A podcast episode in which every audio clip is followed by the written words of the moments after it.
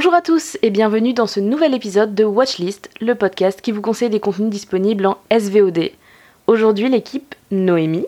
C'est moi, de So Et moi, Alex, de Gonbe. C'est un peu la team True Crime en vrai. Euh, ça va? Ça va bien, ça va bien. Après, après euh, trois heures euh, dans l'Angleterre de 1955 à, à 2009, ça va plutôt pas mal. Et donc de quoi va-t-on parler aujourd'hui? Tu as un petit peu teasé d'un documentaire sorti cette année, donc 2022, sur Netflix. Euh, Jimmy Savile, A British Horror Story, désolé pour l'anglais, ou en VF, Jimmy Savile, un cauchemar britannique. Le documentaire va en deux parties, donc comme tu l'as dit, d'une heure vingt à une heure trente respectivement, donc on est sur euh, trois heures de contenu, nous conter l'horrible histoire de Sir James Wilson Vincent Saville, OBE, Kissy SG. En vrai, c'est super important ces deux petits, ces deux petits titres. Donc attention, je vais spoiler direct. Gros trigger, trop gros content warning. Cette série évoque et décrit des violences sexuelles. Donc euh, si jamais c'est difficile pour vous, vous arrêtez l'écoute et vous écouterez la semaine prochaine. Voilà.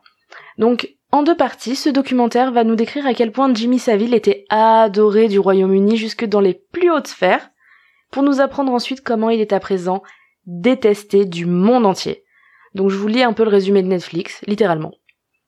Philanthrope au style extravagant, Jimmy Savile a séduit toute une nation. Mais des accusations de violences sexuelles ont mis en, lumière la face sombre de cette star de la télé. Euh, Noémie, tu connaissais un peu l'histoire avant de lancer le doc ou pas du tout? Alors, j'en avais entendu parler, je pense, dans les années 2010 quand quand la quand l'affaire est sortie, mais j'avais une vision très superficielle et très lointaine de qui c'était. Comme ça se passait en Angleterre, il parlait d'un présentateur télé. J'avais pas compris que le type était à la fois copain avec l'ensemble du gratin euh, londonien et que c'était un genre de euh, de Drucker en plus connu. Donc là, en regardant le documentaire, j'ai pris conscience de ce que ça pouvait être comme monument national Jimmy Seville et, euh, et ce qui s'est passé, euh, comment ça a pu euh, faire bouger les, gens. Mais non, je, je ne connaissais pas du tout l'affaire. D'accord, parce que je voulais te demander si ça avait changé ton opinion, mais du coup, bah t'en avais pas comme moi en fait. J'en avais pas, j'en avais pas du tout. Je ne connaissais, enfin voilà, je, je connaissais juste deux noms et encore.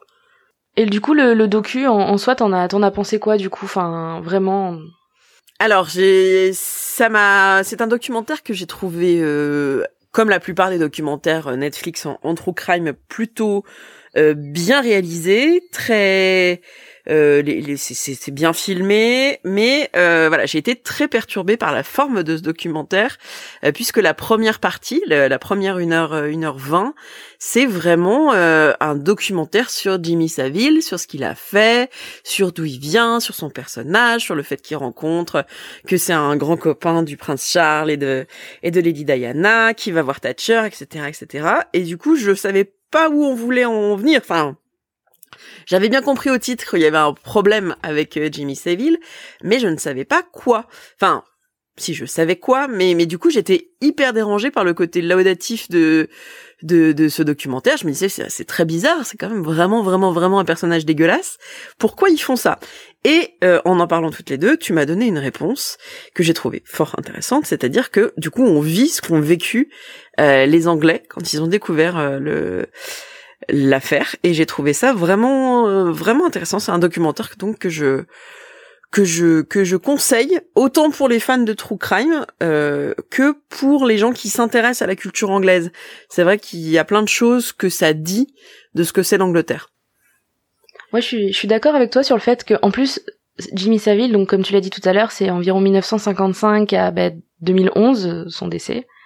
Et euh, en fait, c'est toute la culture télé de toute cette époque, il est inclus dedans. Donc euh, c'est vrai que c'est un point de vue. Enfin, nous, moi non plus, je connaissais pas du tout la télé anglaise et tout ça. Moi, je connais les séries BBC et euh, c'est un petit peu tout et un petit peu la musique. Mais donc tout ce tout cet aspect de Jimmy Savile qui présentait Top of, Top of the Pops et tout ça, je connaissais pas. Et j'ai découvert même donc ouais, ce premier épisode où moi je, je savais que c'était un présentateur qui avait fait des trucs vraiment monstrueux et en fait, c'était pas que un présentateur. Et cet épisode nous montre à quel point c'était vraiment pas que parce que Michel Drucker, même tu l'as évoqué, mais c'était mille fois au-dessus. C'était euh, c'est c'est même pas euh, comment dire, c'est même pas explicable la place qu'il avait dans le paysage anglais. Non, et puis même sur l'histoire de l'Angleterre, je trouve que l'histoire de ce personnage qui se fait tout seul, qui a été mineur, euh, mineur hein, et on sait à quel point les mines ont une importance dans l'histoire anglaise, et euh, et tout ce qui représente sa, trajectoire, ce look extravagant, il a les, il a toujours des coupes de cheveux improbables, un petit peu, enfin qui ressemble au chapeau de la reine, euh, qui est blond platine c'est c'est très perturbant. Moi, j'avais pas, enfin, sur la construction d'une idole et qu'est-ce que c'est que être, euh, voilà, être à ce point-là adulé, c'est assez assez intéressant. Même ce premier ce premier truc, même si c'est très perturbant quand on se dit que, en effet, il y a un problème quelque part. Et sur le deuxième épisode, toi, t'as pensé quoi de ce deuxième épisode? Comment comment tu comment tu as qu'est-ce que t'as ressenti en regardant tout ça? Ben, je l'appréhendais ce deuxième épisode en fait parce que justement, il y a deux épisodes. Il y en a un où on voit la montée en puissance. On dirait presque une fanfiction tellement euh, tellement des personnages importants vont se mêler à ça. Tous les gens qui sont interviewés, comme tu dis, c'est laudatif. Euh, c'est incroyable comment les gens disent eh ben il a fait ça et ça, c'était formidable. Et je me suis dit j'ai l'impression de prendre mon élan pour me casser la gueule. Je vais sauter dans le vide. Qu'est-ce qu'ils vont dire? Je, m'attendais à ce que ce soit horriblement dark et je me suis dit à quel point on va avoir la lumière pour avoir l'obscurité après. Et euh, en fait, ça a été, en fait, on avait toujours les mêmes personnes interviewées qui ont... Il y a eu du descriptif quand même qui m'a mis assez mal à l'aise malgré tout, mais... Oui, oui, le, témoignage de la de la victime, il est euh, il est très beau parce que très fort, mais mais c'est c'est elle qui conclut le docu et et c'est c'est vraiment un, enfin c'est pas un bon moment clairement c'est c'est très dur à, écouter mais quand même c'est tu vois une victime qui s'est qui a qui a appris à vivre avec et c'est assez rare dans le true crime quand même d'avoir des gens quand même qui ont côtoyé d'aussi près en fait qui sont interviewés. Souvent dans les documentaires true mm. crime quand c'est bon Ted Bundy et tout ça des tueurs et tout ça évidemment c'est assez rare que les gens extrêmement proches soient interviewés. Là c'est tous ses proches qui sont interviewés. Mm. Son producteur, euh, une de ses amies journalistes, et c'est vrai que ça aussi c'est assez intéressant sur, enfin ils insistent beaucoup dans le documentaire sur le fait que Jimmy Savile soit un homme seul, avec des problèmes euh, de relation avec sa mère. Il y a sa sœur qui a interviewé aussi. Et quelque part, ses, proches, ils, ils, disent ça aussi. Ils disent la façon dont c'est impossible de connaître un homme dans, dans sa noirceur, même quand t'es proche de lui. Et c'est des gens qui le connaissent. Enfin, on est sur quand même de 1955 à 2011, on est sur 60 ans de de 60 60 ans qui se déroulent donc ça veut dire quand même 60 ans d'anonymat à ce niveau-là en tout cas en, tout cas en surface. Donc moi je trouve je trouve ça intéressant. Et toi l'épisode 2 du coup tu tu, tu l'as vu comment après cet épisode 1 qui t'a mis très très mal à l'aise? Eh ben justement l'épisode 2 je l'ai regardé euh, le matin donc j'étais dans un mood différent. En général le true crime c'est plutôt un truc du soir et je j'ai été frappé par le montage qui met en valeur le fait que ce type, Jamie Saville, passe sa vie à dire qu'il y a un problème, à dire ce qu'il fait, à dire que son procès va commencer jeudi, et qu'il est pas du tout en train de se cacher. Et ça m'a frappé à quel point c'est les gens, c'est le public, c'est nous, c'est, c'est les autorités qui ne veulent pas voir parce que lui, il dit. Alors, il, va nier dans les interrogatoires, euh, dans les interrogatoires de police, mais si on l'écoute, il dit tout le temps euh, qu'il aime les petites filles et que et qu'il va avoir des problèmes. Et c'est assez marquant hein, de voir à quel point on peut on peut ne pas voir et ne pas avoir envie de voir euh, cette horreur qui, est, qui, est, qui est la pédophilie qui est l'agression l'agression sexuelle sur l'enfant. On va pas dire pédophilie, on va dire pédocriminalité. Mais mais donc c'est assez et à quel point il a construit sa vie pour pouvoir être un pédocriminel tranquille. Enfin, il y a toute sa, la première partie, on, on parle beaucoup beaucoup de ses euh, de sa philanthropie, donc du des des des, des sommes qui qui a qu'il amasse pour pour des hôpitaux surtout, et on se dit tout le long, moi je me suis dit, il va de la première partie, je me suis dit, ok, d'accord, il va agresser les enfants des hôpitaux. Et c'est ce qu'on découvre après. Et donc, que ce type fait tout pour avoir autour de lui des personnes faibles et vulnérables qu'il va pouvoir agresser.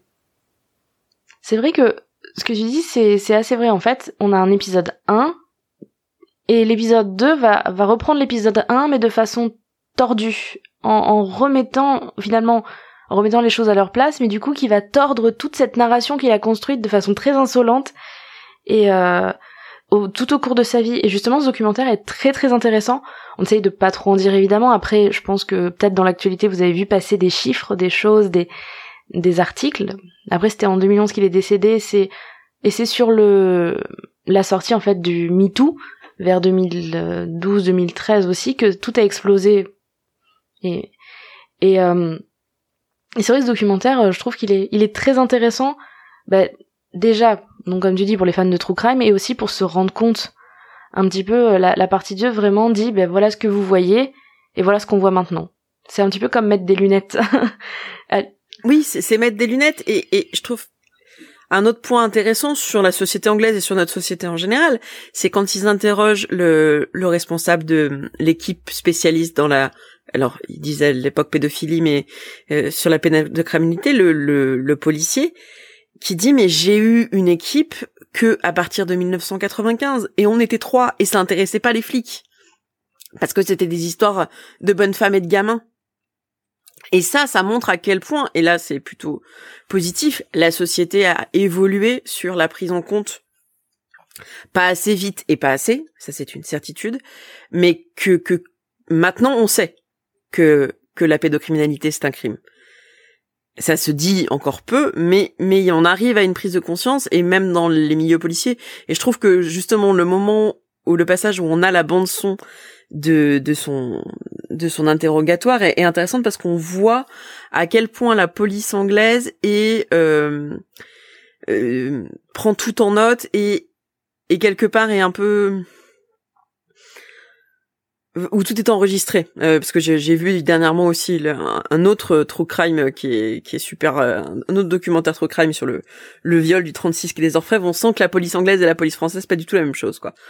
Mais mais voilà c'est assez intéressant. Et et il y a un autre point qui m'a intéressé parce que moi je suis je suis catholique et euh, que je travaille entre autres pour l'église. Et, et du coup tout le long je me suis dit ça ressemble à des mécanismes qui sont décrits quand on parle de prêtres qui, qui abusent des enfants.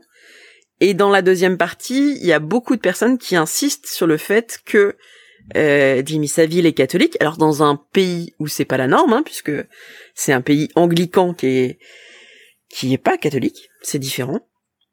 Et, et je pense que justement cette, cette, cette le fait d'être dans une minorité dans ce pays-là a pu l'aider pour plein de trucs. Et, euh, et du coup, le euh, voilà, c'est, cet aspect sur la sur la religion est, est enfin est mis en valeur. Et quand euh, quand tu vois le pape lui l'embrasser, moi ça m'a fait un un coup au cœur. Et il y a une il y a une victime qui dit ça, qui dit mais qui aurait cru une gamine qui dénonçait quelqu'un qui se fait embrasser par le pape? Et c'est vraiment ce que ce que ce documentaire décrit parce qu'au début au tout début, j'ai dit son nom en complet. Sir James Wilson Vincent Saville, OBE. OBE, voilà, hein, ça va être le point Wikipédia. OBE, c'est une des plus hautes distinctions euh, de du royaume britannique. C'est officier de l'empire britannique, officer of the British Empire. C'est-à-dire que c'est une, euh, c'est pas n'importe qui, c'est quand même quelqu'un qui est très très proche euh, de la couronne britannique qui a ça.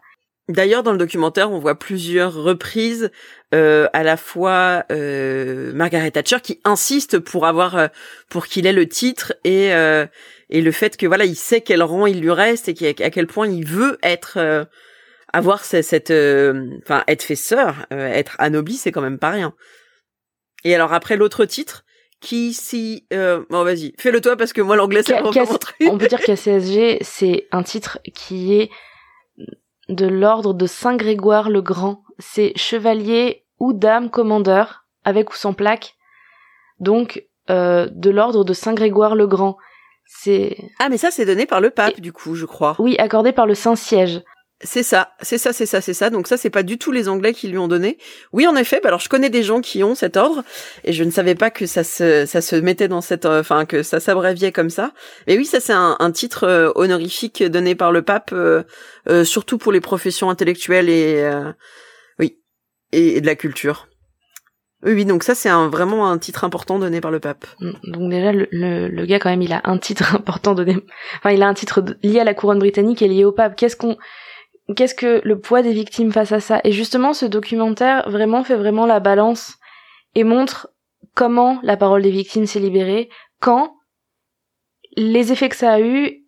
Et voilà, je, je vais pas trop en dire non plus pour pas vous raconter tout le docu évidemment, mais imaginez juste avec ces deux abréviations déjà comment il les a obtenus, donc de qui il était proche pour les obtenir.